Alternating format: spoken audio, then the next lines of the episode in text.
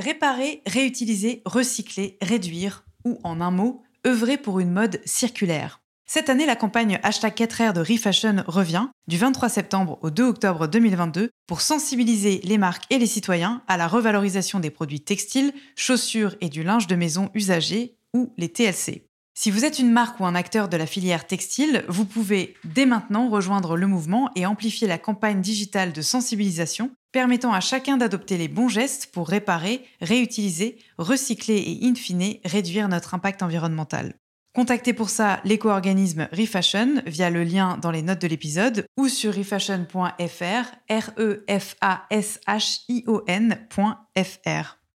We just have too much stuff that's being produced. Bienvenue dans Onward Fashion, le podcast des solutions business pour une mode durable. Je suis Victoire Sato, cofondatrice de The Good Goods, le premier média francophone sur la mode responsable. Sur ce podcast, je reçois des femmes et des hommes porteurs de solutions pour accélérer la transition de la mode et du luxe. Outils tech, conseils de marques engagées ou en transformation, partage d'expertise, ce podcast est conçu comme une bibliothèque de solutions concrètes, centralisées et immédiatement disponibles pour guider l'industrie vers un développement durable. Je vous donne rendez-vous tous les 10 jours sur la plateforme d'écoute de votre choix. Vous abonner à la chaîne présente le double avantage d'être notifié à la sortie d'un épisode et de nous soutenir en un seul clic. Nous avons également une newsletter business mensuelle à laquelle vous pouvez vous inscrire sur thegoodgoods.fr. Bonne écoute Les marques se transforment, l'impulsion du changement est donnée. Sourcing responsable, éco-design, économie circulaire et d'usage des produits, bilan carbone, relocalisation. Vous avez tiré un fil et toute la chaîne de valeur s'est déroulée. Bienvenue dans la transition, aussi passionnante qu'elle est complexe à structurer. Seulement voilà, les pôles RSE se développent au sein des entreprises et bien souvent ne sont pas peuplés par de nouvelles recrues, mais les collaborateurs historiques se voient attribuer de nouvelles casquettes pro-durables. Malheureusement, on n'infuse pas dans la science et les solutions en une nuit après un changement de statut. Alors, après avoir abordé la question du développement durable dans les écoles de mode, comment se former en continu à des pratiques soutenables de la conception à la fin de vie de ces produits? Comment structurer une jeune marque en ce sens, c'est-à-dire dans le bon sens? On en parle avec Claire Deslandes-Mortier, fondatrice de Conscious Fashion, un organisme de formation certifié Calliope et de conseil pour les marques en création ou en transition. Bonne écoute Bonjour Claire. Bonjour. Merci de me rejoindre ici euh, pour cette nouvelle saison d'Unward. Il y a beaucoup de choses euh, qui se sont passées cet été, beaucoup d'événements euh, assez dramatiques et caniculaires qui nous ont probablement, enfin qui ont éveillé, on espère, les consciences de chacune et chacun, les citoyens, mais aussi les citoyens dans les entreprises. Et je crois que le message est passé sur l'urgence climatique. Maintenant, euh, savoir mettre en pratique et en application euh, les solutions pour euh, vraiment opérer une transition, c'est un petit peu plus compliqué.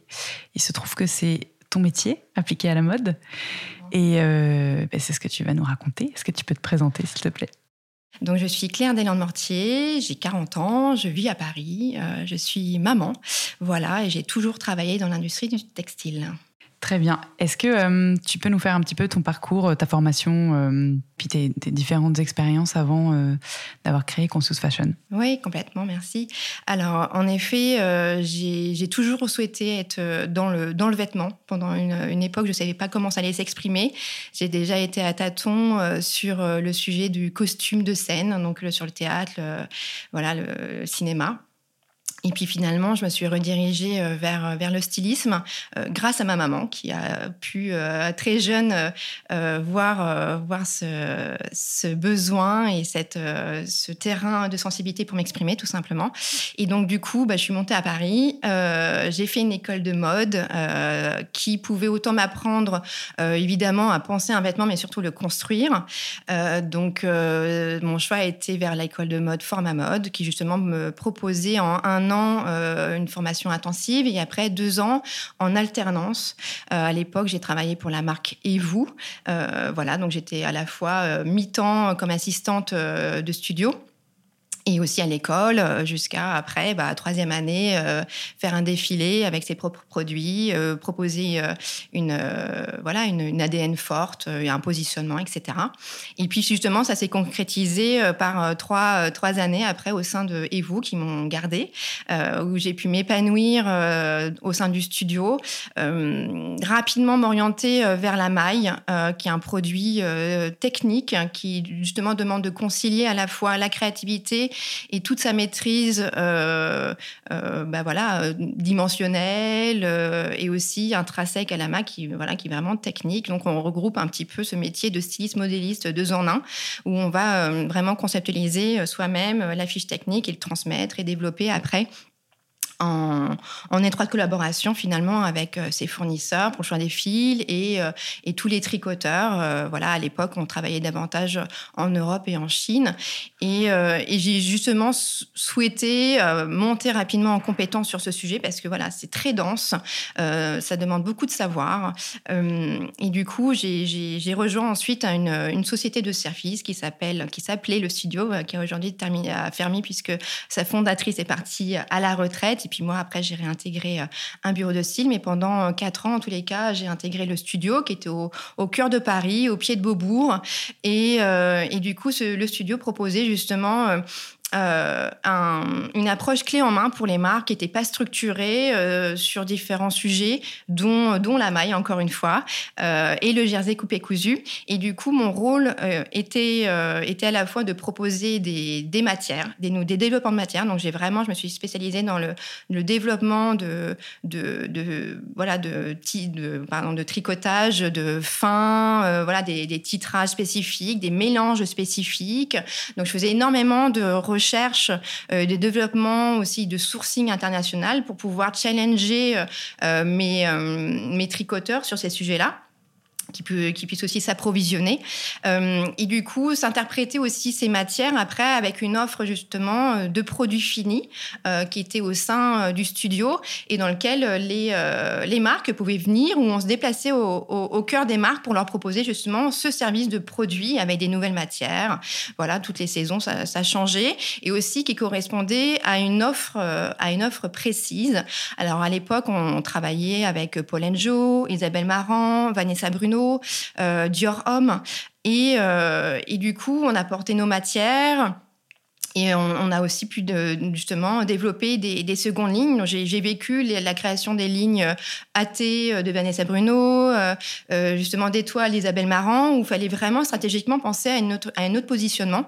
Et c'était très, enfin, voilà, c'était très intéressant. On travaille autrement. On travaille évidemment avec le critère du prix dans ces cas-là, mais la qualité ne devait pas être en reste. On avait vraiment des, des, des, usines très expérimentées avec nous. Et du coup, voilà, j'étais à 360 sur le développement euh, du produit, créatif, du développement, et aussi on allait jusqu'à la production et du livrable de la production avec un contrôle qualité sur site.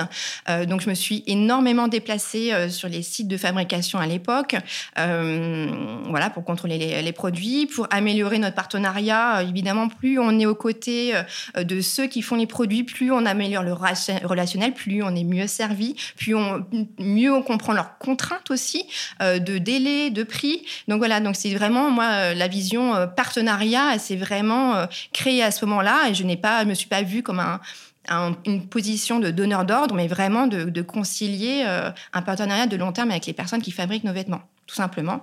Et ensuite, j'ai souhaité à nouveau retourner dans un bureau de style et j'ai intégré la maison Polka euh, là aussi, j'ai tenu euh, davantage un, un, poste sur, sur la maille euh, qui était aussi avec un management. J'ai commencé le management aussi de, de plusieurs personnes. Et, et, du coup, là, c'était vraiment un ADN de maison très fort, très spécifique. Et on faisait aussi beaucoup de mélanges avec du chaîne et trame qui a aussi demande, demande des développements plus spécifiques avec l'atelier qui était intégré.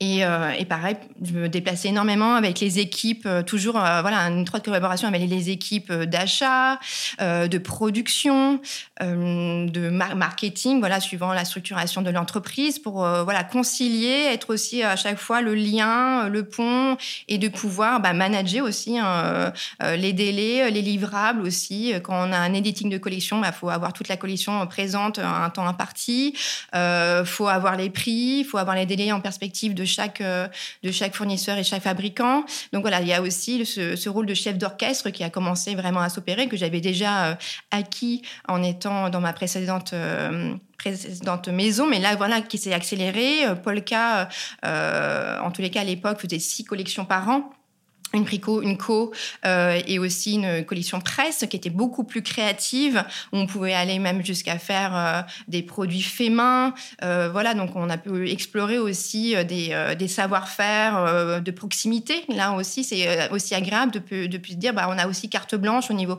créatif où on est moins regardant aussi sur les, les problématiques de prix et on peut laisser pleinement sa, sa créativité sur ce sujet là et, euh, et, ensuite, avant de créer Conscious Fashion, euh, j'ai travaillé quasiment six ans pour la maison euh, Eric Bompard Cachemire, justement, où j'étais responsable des collections, où l'équipe, l'équipe de, de, bah, de, développement stylistique, de design, puisque tous les, designs textiles des imprimés, c'est une maison qui offre beaucoup d'imprimés, tout est fait en interne. Donc on a des designers textiles.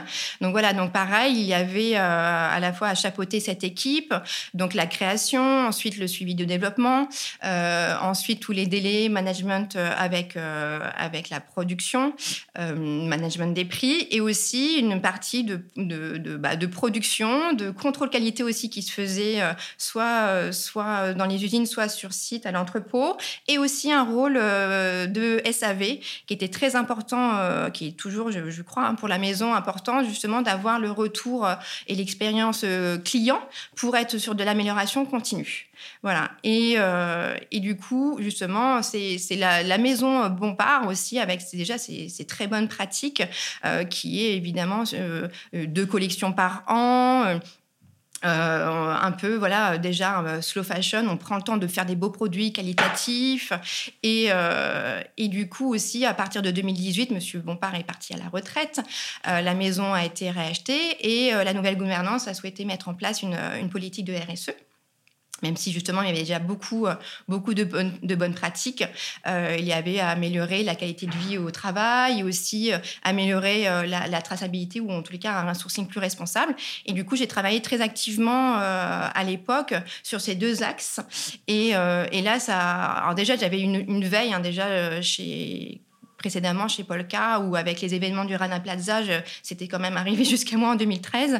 Euh, j'ai commencé à, m'informer et justement j'étais euh, euh, plus soucieuse d'intégrer une maison qui avait dans son ADN le, soin du savoir-faire, de la qualité, de prendre son temps. Voilà, c'était vraiment des, informations que j'avais eues de la direction à l'époque et qui s'est confirmée malgré tout, euh, il y a toujours euh, du work in progress à faire. Et, euh, justement, quand cette politique RSE a, commencé, voilà, j'ai pris beaucoup de plaisir. C'était très challengeant. J'adore travailler en fait. C'est là aussi que je me suis découverte comme comme chef de projet en fait et je suis quelqu'un de, challenge en fait j'adore ça tant que mon but n'est pas atteint je ne lâche rien je suis très très euh, voilà je, tiens vraiment jusqu'au bout. Euh, et du coup voilà ça m'a vraiment donné le mis le pied à l'étrier pour euh, m'informer me sensibiliser. Donc j'ai voilà, j'ai commencé à faire beaucoup de formations. J'ai vu des progrès en interne. J'ai vu comment on pouvait transformer une, une, une entreprise en interne. J'ai vu le changement des collaborateurs qui trouvaient davantage de sens aussi à ce qui se faisait au quotidien et moi surtout, et on a commencé à monter avec la direction générale euh, des, formations aussi. Et euh, là, pareil, je me suis découverte, euh, bah, je me suis découverte épanouie en faisant ça, et je me suis sentie, aussi très utile. C'est-à-dire que les équipes partaient en fin de journée, se sentaient galvanisées en fait par les informations qu'ils recevaient. alors toutes les équipes confondues, autant du retail, finalement que les équipes aussi marketing, communication. Voilà, on prenait un panel de, personnes à, chaque fois différents dans l'entreprise. On a, on abordé les, les, piliers de la RSE, du savoir-faire, de l'ADN de la maison. Et on transmettait, voilà, et du coup, j'avais constitué toute la, la route de transformation du cachemire et avec tout le vocabulaire technique qui appartient au, textile, euh, pour ne plus entendre que c'est tissé, mais plutôt que c'est tricoté, que c'est remaillé, mais pas euh, euh, cousu, voilà, etc. Donc voilà, puis évidemment, euh, donc voilà, les, équipes partaient euh, vraiment à la fin de la journée euh, galvanisées. merci, on est beaucoup plus confiant pour prendre en main, on sait de quoi on parle, etc., etc. Et du coup, voilà, ça, a commencé à ça et j'ai commencé à faire un benchmark de l'offre qui y avait justement sur, sur le marché. Alors déjà, moi, en tant qu'individu travaillant dans la, dans la mode, je trouvais que c'était très pauvre sur les formations. Je me suis retrouvée sur des formations d'achat responsable avec des personnes de la Poste, du BTP, etc. Je me suis dit, mais comment je vais pouvoir appliquer, en fait, parce que vous me parlez des achats responsables, demain, en fait, dans mon métier? Donc, j'ai dit, bon, voilà, déjà, il y a... Donc, euh, il y avait un constat, en fait, d'un manque, en fait. L'industrie du textile commençait à être sérieusement pointée du doigt. Il y avait besoin d'accompagnement, mais au niveau de la formation, euh, on progressait pas. Surtout, de... je me suis dit, mais t'aimes faire ça. Tu vois que les gens, euh, tu, tu, sers à quelque chose, les personnes peuvent l'appliquer euh, le lendemain euh, à leur travail, et tu as l'expertise métier quand même pour, bah, pour créer et former les personnes, évidemment, et voilà, sur, les, sur ces sujets clés, et aussi en, sur le sujet de la, du conseil. Donc voilà, donc euh, Conscious Fashion s'est créé euh, en 2020 euh, entre deux vagues de confinement, mais voilà, c'était c'était quelque chose qui était en train de mûrir déjà depuis plus d'un an dans ma tête, et, et, du coup voilà, il ça s'est construit sur le socle de en tant qu'organisme de, formation et qui est certifié Calliope depuis l'année dernière. Et offre de conseils qui s'attache autant pour euh, les futures marques, jeunes marques, que pour des marques plus installées qui cherchent justement euh, leur transformation euh, plus responsable. Voilà. On va détailler tout ça. J'ai mm. une question euh, avant. Euh, c'est assez étonnant parce que euh, on a la, sensation que tu es rentré par le mm, prisme du stylisme, en tout mm. cas de l'esthétique. Or, bah, assez rapidement, tu as été plus dans les spécifications techniques, mais tout en ayant quand même des hautes exigences de rendu, évidemment, de qualité et d'esthétique, étant donné les maisons dans lesquelles tu travaillais. Il y a donc cette la façon dont tu t'es nourri, cette formation continue. Tu parles aussi de traçabilité, de management, de qualité. Je, me demande, selon toi, quelle est euh, ta force à la croisée de tous ces domaines et finalement, euh, qu'est-ce qui euh, t'anime? Tu t'es nommé comme chef d'orchestre, je trouve que c'est assez bien résumé. Mais aujourd'hui, ouais, qu'est-ce que ce serait ta force? Bah, je pense vraiment que cette, ma force, c'est cette vision à 360, en fait. C'est vraiment d'avoir euh, chapeauté euh, autant la création, le développement, la production, euh, le contrôle qualité, le SAV, euh, travailler même avec les équipes à un certain temps, justement, euh, sur euh, comment on peut améliorer tout notre discours consommateur, comment on peut... J'ai travaillé aussi sur des projets de, de, de recyclage, de seconde, troisième vie du produit. Donc, clairement, je sais que peu de gens euh, ont pu avoir euh, cette expérience-là. Et aujourd'hui, je la mets justement au service de cette vision euh, métier expertise pour accompagner les entreprises. Et c'est vrai que c'est probablement ce qui manque. Ce qui manque également au sein des entreprises elles-mêmes, à savoir la fragmentation des chaînes de production est telle qu'il n'y a plus du tout, enfin, il y a des dialogues à rétablir entre, entre chacune des parties prenantes. On le voit aujourd'hui particulièrement avec euh, bah, les problématiques d'approvisionnement, euh, euh, les, les, coûts pour faire rapatrier les matières, etc. Mais mm. aussi simplement être en, dialogue constant avec ses fournisseurs, ses confectionneurs au bout du monde. Donc effectivement, il y a un time to market intéressant. D'après ce que je comprends de ton activité, Conscious Fashion donc, peut, peut, offrir trois types de services. Vraiment un focus euh, développement produit, un focus plus conseil. Euh, donc tu l'as dit à la fois aux très jeunes entreprises et à la fois aux très grandes euh, de faire un peu leur feuille de route RSE. Et puis tu as la partie formation. Peut-être on peut, dans cet ordre-là, détailler un petit peu ce que tu proposes, mm. donc en commençant par les produits. Oui, oui, complètement. Donc en effet, il y a, il y a, l'offre de, de, conseil. À l'intérieur de cette offre de conseil, donc je m'attache autant hein, donc, euh, euh, à, m'adresser en fait et, être accessible. Hein, c'est vrai, c'est un vrai euh, curseur pour les personnes qui veulent créer des marques éco-responsables que des sociétés plus, plus, plus importantes. Donc à l'intérieur, en effet, je propose euh, un large euh, panel, en fait, euh, clairement, de, champs des possibles. Mais en effet, le, le sujet au cœur de tout ça, ça va être le management du produit. Parce qu'une une marque, son, son, cœur, son business, c'est le produit. Et c'est tout en partant du produit qu'on pouvait en effet euh, relier, euh, relier l'entreprise, relier les gens et les, leur apprendre à mieux manager euh, le, le, produit, la traçabilité, leurs relations fournisseurs et fabricants, comme tu l'as dit. Donc voilà, donc moi je pars, je pars vraiment du produit. Donc après, à l'intérieur de ça, on peut avoir des sujets plus spécifiques qui vont être en effet sur le sourcing responsable, comment, quelles sont les matières, comment on s'approvisionne. Comme tu l'as dit, euh, depuis deux ans et cette année, c'est encore plus complexe. On vit des tensions euh, jamais connues. Voilà, j'échange avec des personnes en France, en Europe des collaborateurs qui travaillent depuis 20 ans, 25 ans dans le secteur textile, ils m'ont dit on n'a jamais connu de tension pareille, des hausses de prix. Euh, donc évidemment, euh, pour des marques, c'est pas simple en ce moment de se dire bon ben, on va se mettre à la RSE alors que tout est compliqué à faire, nos approvisionnements ont du retard, les, les, les prix des produits euh, sont, en augmentation, etc. Mais justement, c'est le, le, le, bon moment euh, de s'y mettre pour avoir vraiment des, des axes différenciants sur sa communication et gagner en traçabilité. Donc on va va partir vraiment du, du produit, de manager du produit, et euh, par le sourcing responsable, par l'éco-conception évidemment. Donc euh, avoir une, nouvelle approche métier euh, tout à l'heure, tu en as parlé sur la, sur la formation. Il y avait des vrais enjeux.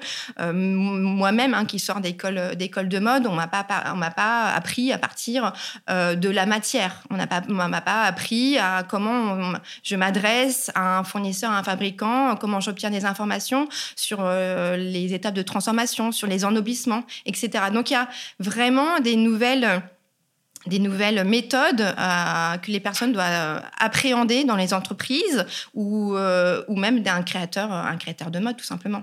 Même en, ce qui concerne les principes d'éco-conception, c'est vrai mhm. qu'il y a plusieurs outils qui sont dispo. Il y a le super guide de la Fédération du prêt-à-porter, mais ça reste malgré tout soit indigeste, euh, soit euh, ça nécessite de se prendre la tête entre les mains et de, l'éplucher en détail.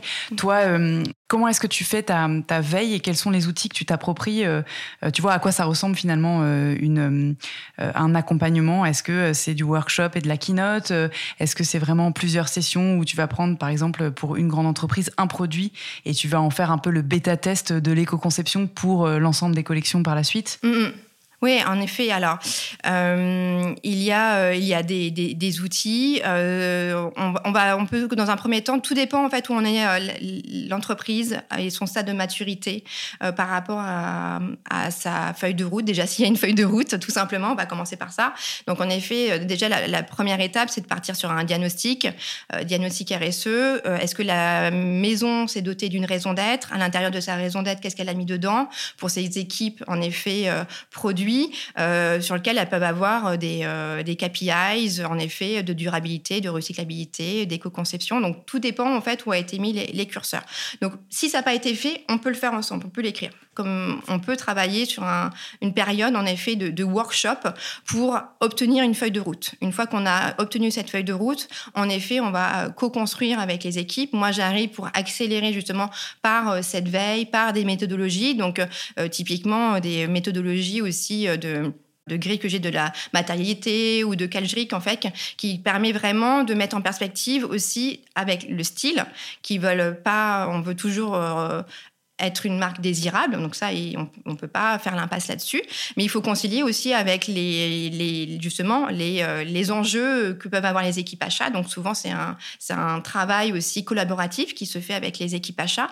Et euh, dans, les, dans quel cas, du coup, on, met en, en, en, perspective, OK, quels sont les produits pour lesquels on peut plus facilement euh, convertir, puisque euh, bah, typiquement, ce sourcing-là, il est plutôt safe.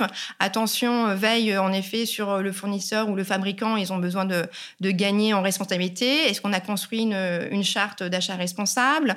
Voilà, donc on va vraiment faire des, des, critères de, de, de, voilà, j'orchestre en, en, ce produit-là est plus facilement convertissable. On peut rapidement aussi le, avoir des, des, enjeux de communication dessus et de transmettre rapidement aussi notre progression à notre, à notre public, à notre consommateur. Donc souvent, suivant la taille de l'entreprise aussi, évidemment, une, la taille de l'entreprise et les volumes, il faut aussi mettre en perspective les volumes euh, des produits. Donc voilà, on met tout ça à plat. Tous ces critères sont mis à plat. On organise avec euh, les, euh, les équipes style et achat parce qu'ils vont travailler après ensemble.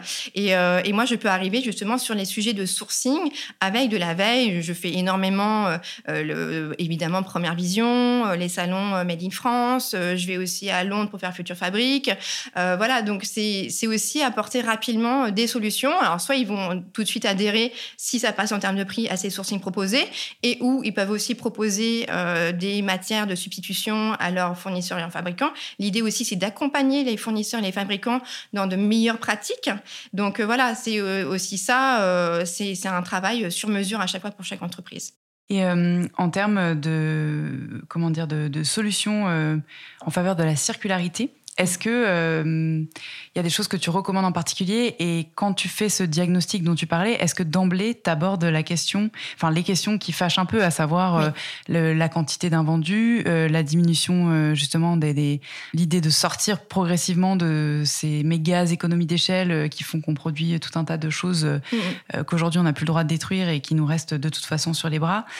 Ouais, est-ce que c'est des, est-ce que c'est des, tu fais un peu d'inception et tu abordes d'emblée ces sujets-là et, euh, et si oui, quelles sont les solutions en lesquelles euh, tu crois toi? Ouais, ouais, complètement. Oui, c'est un sujet que j'aborde rapidement euh, puisqu'il faut les sensibiliser en fait à l'enjeu, c'est le volume. Il va falloir trouver d'autres euh, axes euh, de, chiffre d'affaires, en effet, pour, pour compenser, en fait. Parce que typiquement, en plus, avec la loi OGEC, aujourd'hui, la gestion des invendus, euh, qu'est-ce qu'on en fait, etc. Donc, ça, devient compliqué. Il faut que les, les sociétés se structurent. Donc, ça va être au service des achats euh, qu'il va falloir qu'ils managent davantage en fait euh, typiquement leur, leur volume euh, etc donc on aborde le sujet de l'économie circulaire très rapidement. Je leur montre les initiatives qu'il y a sur le sur le marché je pense qu'il y a encore euh, un, deux ans, euh, j'ai été prise un peu pour une allumée.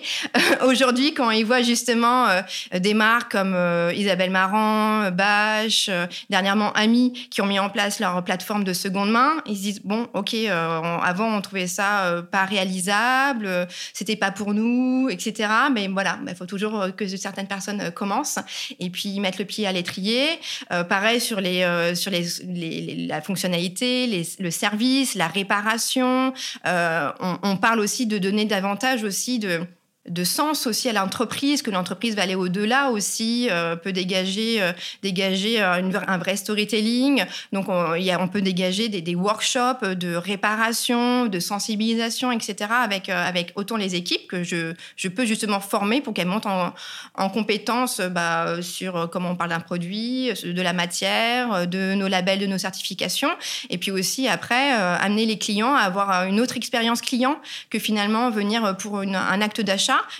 qui veut dire qu'ils l'auront pas, hein, mais ils peuvent, l'avoir sur un produit de première main, de seconde main, apprendre à réparer, à prendre soin de leurs vêtements, à les aimer plus longtemps, etc. Donc c'est aussi une expérience, on passe dans une expérience client différente.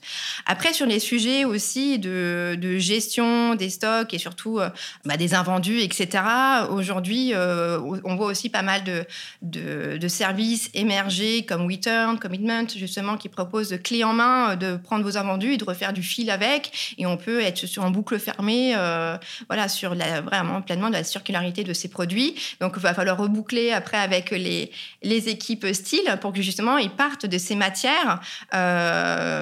Euh, éco-responsable, vraiment euh, recyclé pour euh, reconstruire, construire euh, et, créer, et créer des, nouveaux produits voilà, qui peuvent être avec un ancrage territorial beaucoup plus fort. On peut imaginer justement pour des marques qui fabriquent loin, qu'elles peuvent relocaliser une partie de cette production-là, etc. Donc, parce qu'elles vont, vont, bah, tout simplement maîtriser l'approvisionnement de leur propre fil. Donc, c'est des coûts. Elles vont générer moins de coûts. Elles vont mieux maîtriser finalement aussi leur délai, leur prix. Donc, tout ça, c'est mis en perspective donc, euh, c'est de la valeur ajoutée pour une marque.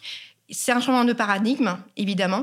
Il faut changer les mentalités parce qu'on n'a pas, euh, comme les stylistes en école de mode, qui n'ont pas appris à, créer à partir de la matière. Il faut que euh, les chefs d'entreprise, que les personnes aux achats aient aussi d'autres perspectives que vendre un produit neuf.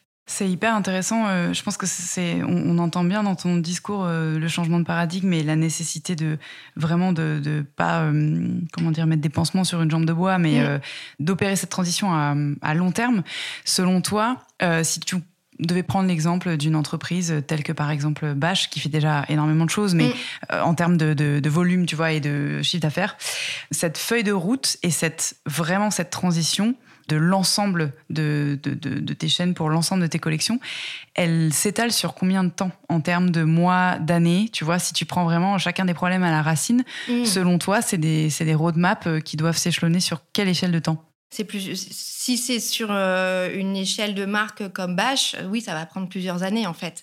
Ça va prendre plusieurs années pour euh, créer des, des, des potentiellement plateforme de, de seconde main. Je ne sais pas s'ils l'ont encore fait, Bash.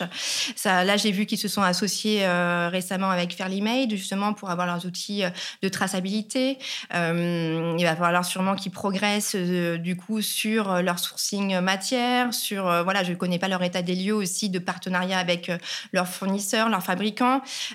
certaines marques délèguent beaucoup à des agents à l'étranger, il faut le savoir, donc c'est de la sous-traitance en cascade derrière. donc voilà, donc tout ça, est-ce qu'ils maîtrisent? Est-ce qu'ils sont déplacés? Est-ce qu'ils ont audité toute leur chaîne de valeur?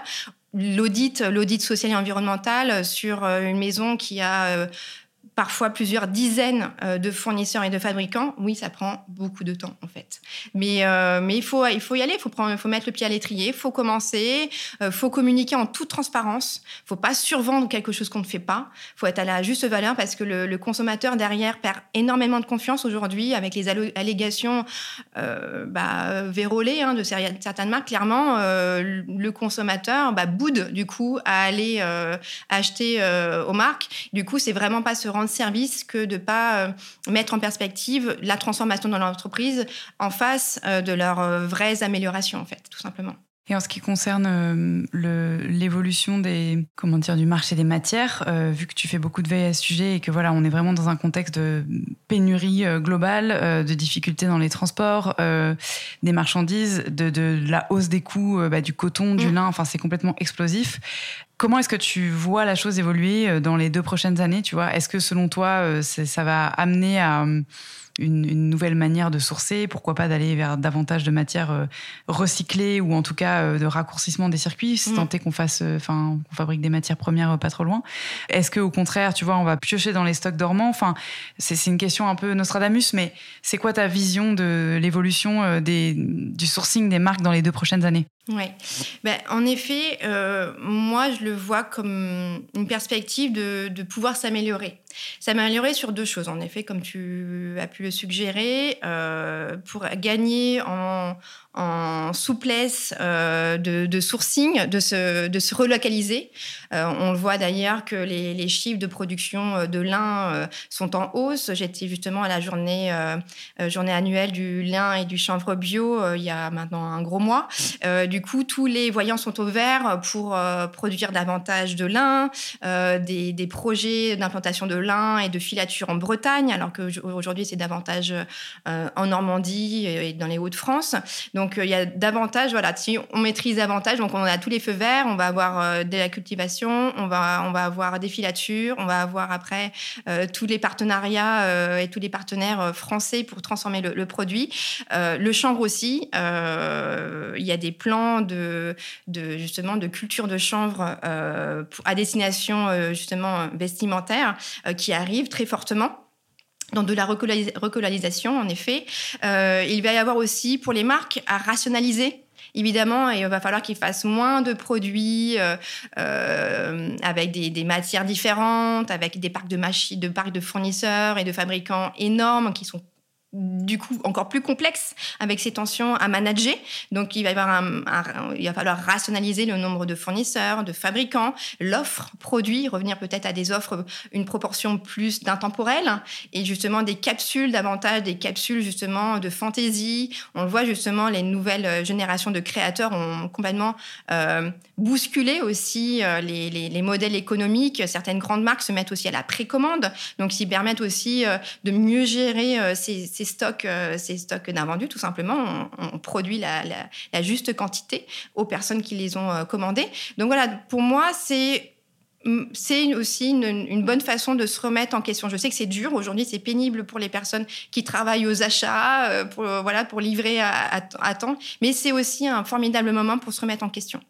Euh, je suis tout à fait d'accord avec toi pour le chanvre et le lin. Fervente militante, c'est l'épisode qui sort euh, après. Ah, euh, le, tien est consacré à la question du, lin français, du mm. lin bio, du lin non bio. Mm. L'écueil quand même qu'on ne maîtrise pas, c'est le, c'est le bon vouloir climatique et mm. ce que vont pouvoir produire les sols. C'est super qu'on s'y mette, mais il va falloir que le, ciel soit avec nous. mais on en parle longuement dans l'épisode d'après. Tu fais également donc du conseil pour les toutes jeunes entreprises. Est-ce que tu peux nous parler de, de ton offre? Oui, complètement. Donc en effet, j'ai une offre qui, qui, propose un accompagnement à 360 on va, on va partir en effet euh, du, de l'ADN de la marque. Euh, qu'est-ce que tu veux transmettre? Quelle typologie de produit tu veux faire? Euh, Où est-ce que tu veux produire? À qui tu veux vendre? Etc. Donc voilà, de mettre le socle de la base de la marque. quels est les enjeux? Où est-ce que tu veux être dans, dans 5 ans, 10 ans, etc. Ensuite, je peux accompagner aussi sur toutes les, les étapes d'éco-conception qui repassent par ma casquette de styliste. Donc je, je suis régulièrement rappelée pour mon plus grand plaisir de dessiner encore euh, pour, euh, pour certaines marques. Euh, après le sourcing, ça c'est l'épine, l'épine en effet sur lequel les, les, jeunes entrepreneurs, quand ils se lancent, prennent le plus de temps et peuvent s'essouffler, ils perdent beaucoup d'argent sur le sourcing et sourcing matière et sourcing de leurs fabricants. Donc euh, justement, et du coup, je suis, euh, je suis le joker euh, qui va apporter justement la légitimité du, du projet, qui va permettre justement bah, d'avoir, de mettre en perspective bah, tout planning, l'organisation, voilà, d'achat, de production, etc., de tout, voilà, tout, tout, mettre en perspective. Et je vais plus loin, j'ai challenge dès le début parce que beaucoup n'y pensent pas, ils ne le font pas, sur tout l'encadrement aussi, l'encadrement aussi euh, juridique de leur, de, leur, de leur marque aussi. Alors moi, ça va être plutôt au, niveau du produit. Euh, c'est comment, euh, comment j'aborde un, fournisseur, même si je le fais avec eux, mais aussi comment j'encadre après ma production bah, pour m'assurer qu'elle va arriver dans les temps, de façon qualitative. voilà, donc c'est vraiment le package encadrement parce que bah, tout repose dessus. S'il n'y a pas de produit, le créateur ne va pas générer de, de chiffre d'affaires derrière. Il peut très vite arrêter finalement euh, son, son développement de marque. Donc voilà, donc c'est vraiment, euh, c'est vraiment un 360. Je peux aller aussi sur la, communication, l'aide aux rédactions euh, des fiches produits, communication de marque, avec évidemment. Puis c'est souvent un, travail qui continue plus sur plusieurs années, où on, repense des produits ensemble, sur l'offre. Quand ça grossit aussi, des marques ont tendance à être un peu disparates, vont multiplier justement les fournisseurs, les fabricants, ce qui est encore plus complexe à manager. Donc on va, on va venir canaliser tout ça. du coup, là, c'est davantage ma casquette euh, d'ancienne euh, responsable de collection euh, qui, peut intervenir. Et voilà, toujours être main dans la main, un travail collaboratif, bienveillant et qui rassure énormément finalement cette jeune, jeune création. Euh, et il y a des amitiés qui se créent et c'est très agréable aussi. Je prends beaucoup de plaisir.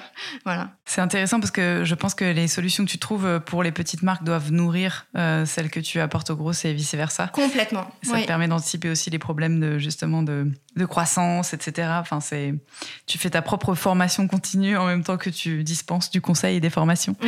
Et alors euh, justement sur la partie formation, tu disais tout à l'heure que aussi bien dans les écoles de mode que euh, au sein d'une entreprise euh, en général euh, sur une base voilà quotidienne, le panel de formation disponible et notamment en matière de développement durable, était hyper euh, pauvre. Mm.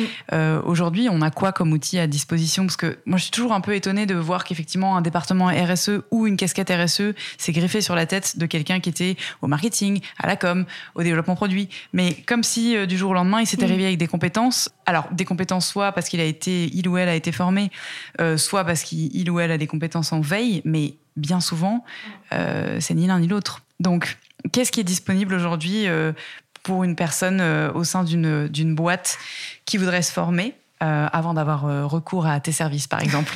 Et ça rejoint la question de quels sont tes outils finalement de, veille à toi. Oui, oui, complètement. Ben, en effet, Aujourd'hui, on manque cruellement de, de, formation euh, sur, sur le marché, adapté encore plus à l'industrie du textile. Donc, tu peux avoir euh, des formations euh, très généralistes que propose Segos ou le label justement RSE Lucie. voilà, donc tu, ça va être généraliste. Les personnes peuvent y prendre quelque chose, mais à appliquer après dans leur métier, c'est compliqué. Donc, en effet, ça va être plutôt coup par coup des formations achats responsables, et puis, puis sûrement beaucoup euh, d'approche terrain, euh, mais qui du coup euh, n'est pas forcément très sécurisé pour la marque, hein, puisque la personne va être à tâtons sûrement quelques temps. Donc on manque, on manque de toute façon, l'état des lieux, c'est qu'on manque de personnes sur le marché aujourd'hui pour accompagner de façon stratégique et opérationnelle les entreprises sur leurs échéances de développement durable, justement. après, voilà, donc monter en compétences. le sujet aussi, c'est les écoles aujourd'hui, euh, qu'est-ce que proposent les écoles justement pour former euh, les, les, employés euh, de demain Là aussi, euh, je, fais justement un travail avec Paris, Good Fashion euh, sur ce sujet-là. Euh, et, on se pose la question, que ce soit les écoles de mode, les écoles d'ingénieurs, les écoles de business, l'état des lieux, et qu'on ne propose encore trop peu de formations sur ce sujet-là. en tout cas, moi, pour ma partie, ce que j'ai pu se creuser sur les écoles de mode, où justement, en 2020, quand j'ai commencé mon activité, j'avais très envie de, de, faire de la formation. C'est pour ça, après, ça, ça s'est développé sur une offre à temps plein avec, euh, avec euh, Conscious Fashion. Mais je voulais aller dans les écoles de mode, je voulais former euh, les créateurs, les futurs créateurs, etc. J'ai contacté toutes les écoles de mode françaises. Donc, ça y est à peu près 20-25 écoles à travers la France. peu de réponses positives. J'ai épluché tous les modules, hein, tous les modules de formation, tous leurs objectifs pédagogiques déjà en 2020 très peu abordé euh, ce sujet. Là, je l'ai refait justement pour l'étude euh, Paris Good Fashion. Ça a un tout petit peu augmenté, mais on est euh, clairement, on va avoir Chardon Savard, on va avoir Lisa qui propose maintenant des listes, des masters sur la mode éco-responsable.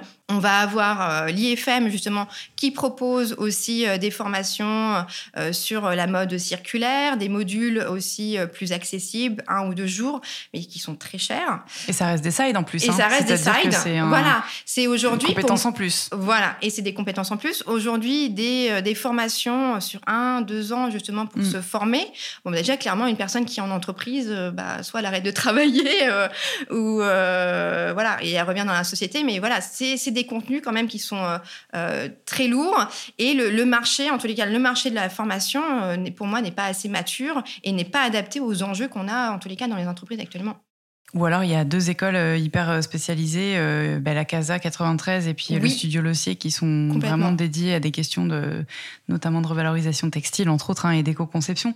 Mais c'est vrai que, comme tu le dis, ça nécessite de reprendre plusieurs mois, voire années de formation.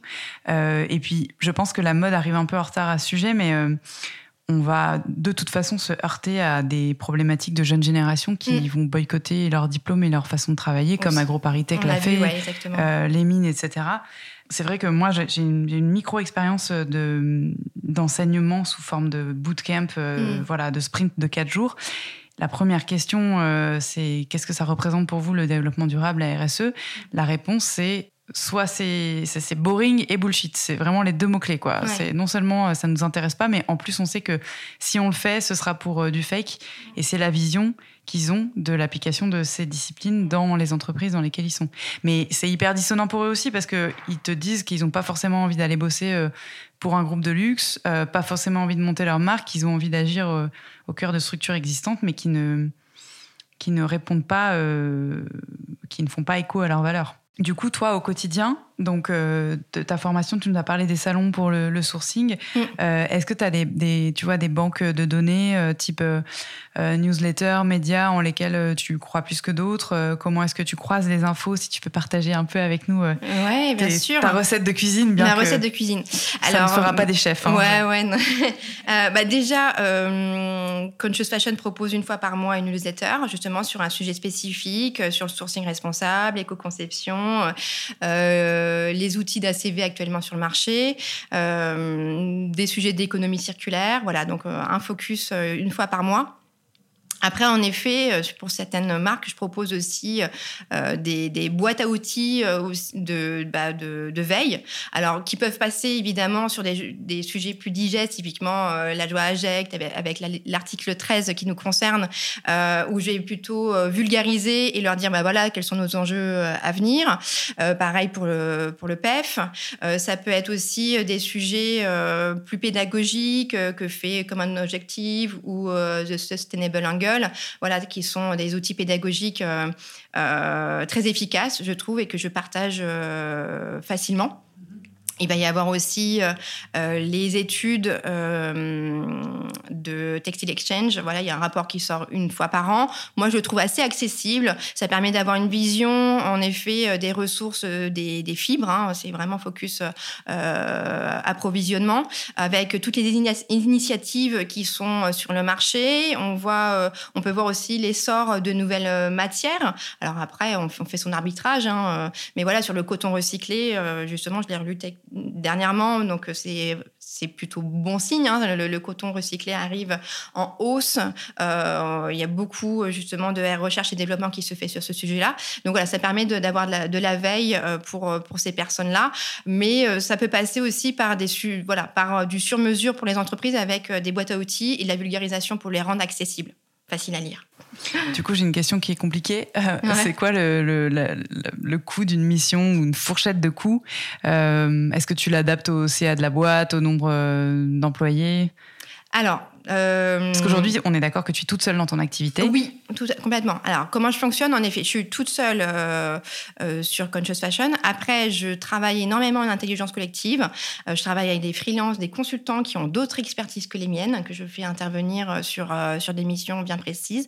Donc, j'ai un, un crew autour de moi de personnes fiables, sérieuses, voilà, sur qui je peux compter. Ça me permet d'être plus agile et flexible, justement, et faire du sur-mesure, typiquement sur la forme euh, j'ai déjà euh, écrit, euh, écrit pour des marques sur les sujets bah, de leurs équipes retail, sur les sujets typiquement de la maille ou des focus sur le cachemire, parce que j'ai une expertise quand même pendant six ans chez Eric Bompard. voilà, donc ça me permet vraiment d'avoir de, de, de, l'agilité. Et, et après, justement, sur la mission, bah, tout, tout dépend à quel stade j'arrive, en fait. Là, pour le coup, euh, soit il y a déjà eu la feuille de route euh, de fait avec euh, les KPIs mis en perspective, donc je peux être juste sur une mission de sourcing responsable et d'éco-conception. Ou alors, c'est justement, j'arrive à, la source, que l'entreprise sait pas par ou par quoi commencer. Euh, dit bah faut s'y mettre. Apparemment mes équipes m'ont dit qu'il y a la loi AGEC, euh, donc faut commencer. Euh, j'ai dit oui oui en effet. faut commencer il y a deux ans. Oui voilà c'est c'est évidemment c'est pour c'est pour demain et, et du coup on, travaille. bah j'ai mis hein, la, la, feuille de route idéale. Alors on fait l'étape précédente pardon c'est déjà un diagnostic. Donc évidemment plus l'entreprise est grande, plus je dois faire des interviews individuelles avec chaque personnes pour regrouper leur vision et leur point de vue justement sur la stratégie RSE. Donc ensuite, il y a un livrable euh, de, euh, de ce diagnostic euh, RSE et une, des inputs de, de, feuilles de route. Donc après, à savoir si sur ma proposition, l'entreprise souhaite que l'on continue ensemble. Et dans ces cas-là, on peut passer aussi, si j'ai identifié en effet des, des, des, manques de connaissances pour les équipes euh, justement sur euh, de l'éco-conception, du sourcing, je peux leur proposer justement de la formation pour qu'ils montent rapidement en compétence sur ces sujets-là. Et ce qui fait aussi qu'ils seront moins dépendants de moi dans le temps, euh, voilà. Et on peut après faire une feuille de route où j'interviens une fois par semaine, une fois tous les 15 jours, voilà, pour voir comme notre niveau d'avancement et atteindre les objectifs qu'on s'est fixés à 6 mois, 1 an, 2 ans, etc. Très bien. Très clair. Et euh, j'ai une question. Euh, tu parlais de KPIs euh, tout à l'heure. Tu as mentionné, donc au-delà de, des, objectifs financiers, les objectifs de durabilité, tu vois, de mesure d'impact. Donc ça, on peut comprendre qu'avec une ACV, tu peux te dire, OK, bon, ben, target moins 30% à un an. Quand tu fais de la formation, mm. c'est quoi tes KPIs Comment est-ce que tu mesures euh, l'efficacité du service que tu as proposé? Parce que ça aussi, c'est un peu nébuleux. C'est un peu nébuleux, d'accord. Je vais essayer de clarifier. Bah justement, euh, Calliope. Alors, c'est pas très sexy, mais euh, ça le mérite au moins d'apporter euh, une structure administrative très rigoureuse. Et justement, Calliope propose de faire un, un sondage euh, auprès des équipes avant pour son, voilà pour euh, faire un état des lieux de leurs besoins. Donc moi je récupère ça. Déjà euh, sur le sujet typiquement ils m'ont ils m'ont consulté euh, pour avoir euh, potentiellement une formation sur l'éco-conception. Donc, je vais leur renvoyer aux équipes justement euh, cette feuille justement sur laquelle j'ai toute une batterie de questions pour connaître leur niveau de maturité et attendre et, enfin, qui m'émettent justement leurs besoins. Donc, moi, j'ai j'ai exactement les, KPIs justement et potentiellement ils me mettent en perspective les, les challenges de la maison et ce qu'ils attendent. Et du coup, euh, je peux aussi euh, euh, adapter mes formations si, si c'est pour du, cuir, si c'est pour de la lingerie, si c'est pour de la maille, etc. Ou de voilà, suivant la typologie de produits, je peux adapter ma formation aussi pour atteindre justement ces objectifs. Et ensuite, après la formation, justement, j'ai bah, j'ai des sondages hein, sur tout simplement sur l'apport l'apport pédagogique. Est-ce que ça leur a servi? Est-ce qu'ils avaient d'autres attentes? Est-ce qu'on peut aller plus loin avec une autre formation? Euh, Des fois, ça arrive. Ils voudraient avoir des focus euh, label et certification sur un sujet bien précis. Et voilà. Donc après, c'est un travail euh, d'une one shot ou qui peut s'inscrire sur le champ avec sur le temps pardon avec plusieurs formations finalement. C'est hyper intéressant et je pense que c'est hyper rassurant aussi. oui. Euh, c'est une approche très, très normée et très euh, cadrée, qui n'est pas commune euh, dans ce genre de programme. Tu m'as parlé d'un projet que tu développes en collaboration avec Fatou Ndiaye, ou Ndiaye, je ne sais pas comment on dit, qui est plutôt dédié donc, aux jeunes entrepreneurs, en l'occurrence aux jeunes entrepreneuses. Je veux bien que tu développes un petit peu parce que c'est génial. Ouais, avec plaisir. Donc en effet, euh, Fatou Ndiaye euh, est, comme elle se décrit, serial entrepreneuse. Voilà, elle est mannequin, elle est ambassadrice pour l'ONU justement pour euh, l'équité homme-femme. Euh, elle a créé euh, The Wonders, donc il y a maintenant deux ans, qui est une association justement pour accompagner les femmes dans leur audace. Elle a un podcast qui s'appelle justement l'audace cette badass, qui est super bien, que j'invite tout le monde à écouter, qui est hyper rafraîchissant parce qu'elle fait aussi euh, part de ses propres euh, expériences. Elle est, jeune, mais on dirait qu'elle a déjà eu 30 vies. Et surtout, c'est quelqu'un de très inspirant qui dégage une énergie de dingue. Et euh, nous avons une amie en commun, on ne savait pas, mais voilà, qui nous a présenté début d'année, donc ça allait très vite. Et Fatou, justement, avait déjà voilà, c'est quelqu'un qui est déjà très sensible à la mode responsable, euh, qui elle-même euh, s'habille, voilà, choisit que des créateurs engagés. elle, a, elle est intervenue aussi pour pour Canal Plus avec le programme Les Nouveaux Explorateurs, qui est hyper sympa où elle a, elle est allée au Mexique justement pour découvrir des savoir-faire, des traditions sur place. Et puis, je pense que ça a dû lui mettre la puce à l'oreille pour faire ce programme donc avec The Wonders euh, qui, qui, a un programme en 12 semaines. Et chaque semaine, en fait, il y a des masterclass, l'intervention d'experts et de défis. Et en fait, sur la même structure en fait qu'elle a déjà fait depuis deux ans euh, avec ce programme 100% féminin euh, pour que les femmes osent davantage créer leur entreprise et des entreprises à impact positif. Et eh bien, elle est venue me chercher justement avec mon expertise mode, mode engagé, pour créer ce programme en 12 semaines avec 12 femmes, dont 10 qui sont full-time et deux autres qui nous suivent en e-learning.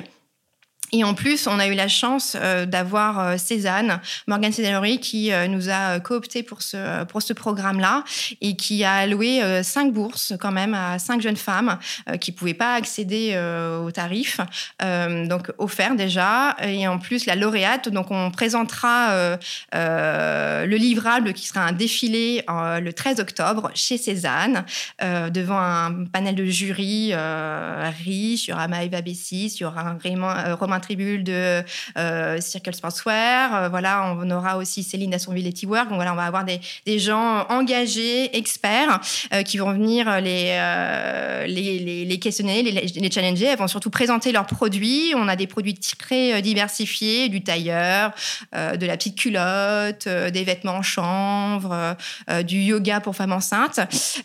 tout sur le, le prisme pardon, de l'éco-responsabilité. Et donc la lauréate aura euh, un accompagnement euh, d'un an euh, chez Cézanne. Elle aura un bureau alloué avec une bourse de 10 000 euros et évidemment tout le coaching bah, des experts de la, de la maison pendant un an. Donc voilà, donc on souhaite, on va dupliquer le, programme. Dès septembre, on va ouvrir, on va ouvrir une, une pré-inscription en fait pour les personnes qui, qui souhaitent rejoindre le programme qu'on va sûrement lancer en janvier l'année prochaine. donc voilà, et on souhaite euh, bah, que ça grossisse, qu'on inspire, et surtout que ces femmes qu'on accompagne prennent du plaisir, trouvent du sens dans ce qu'elles font, et voilà, on inspire davantage. Génial, on va mettre toutes ces infos euh, et notamment la, landing page pour mm. euh, le call to participate. J'imagine qu'il y aura un site web sur lequel retrouver tout ça. mais c'est vraiment une super initiative. J'aime bien euh, les histoires à la croisée de chemin de personnes qui n'ont rien à voir en mm. plus.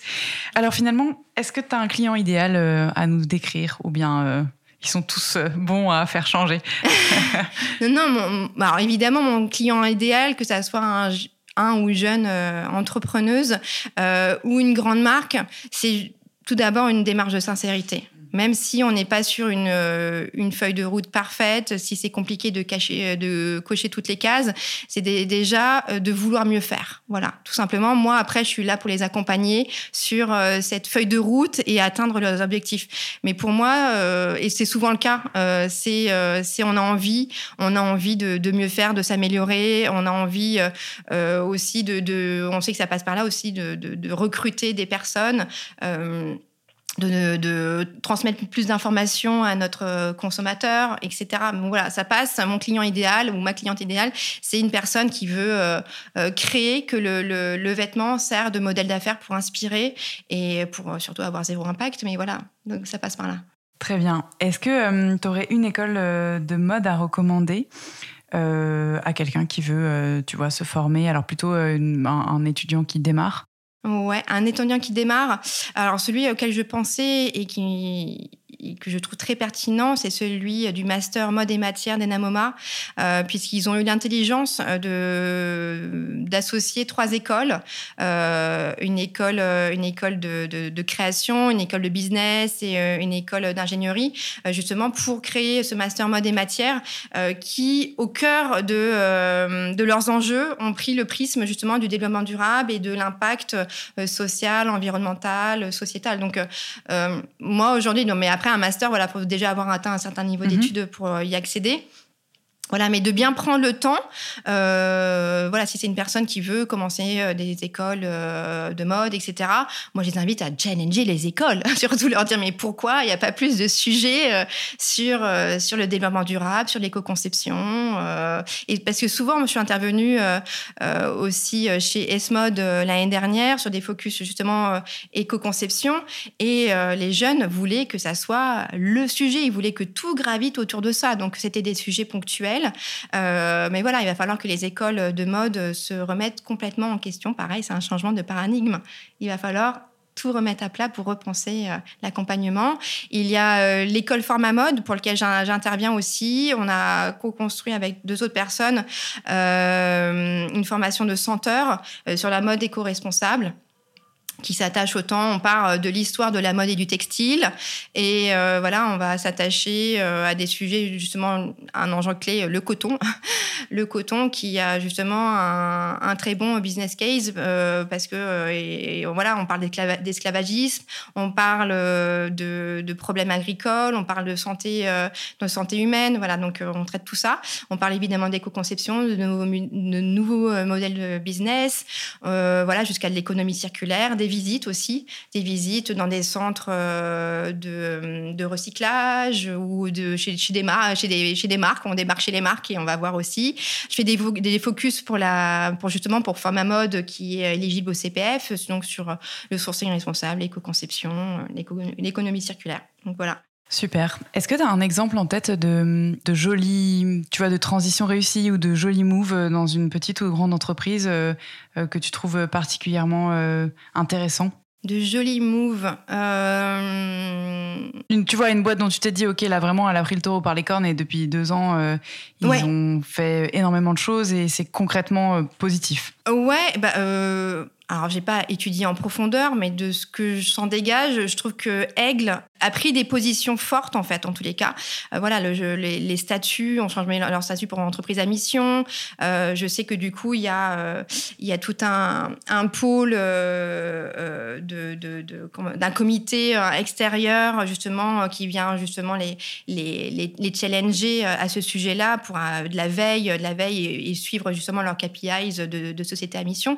Donc ça, c'est nécessaire euh, la, DG, à chaque fois que je l'ai entendu s'exprimer euh, sur Change Now, euh, ici à la caserne, je l'ai trouvé très inspirante. Ils ont pris des, décisions fortes de ne pas faire les soldes, typiquement.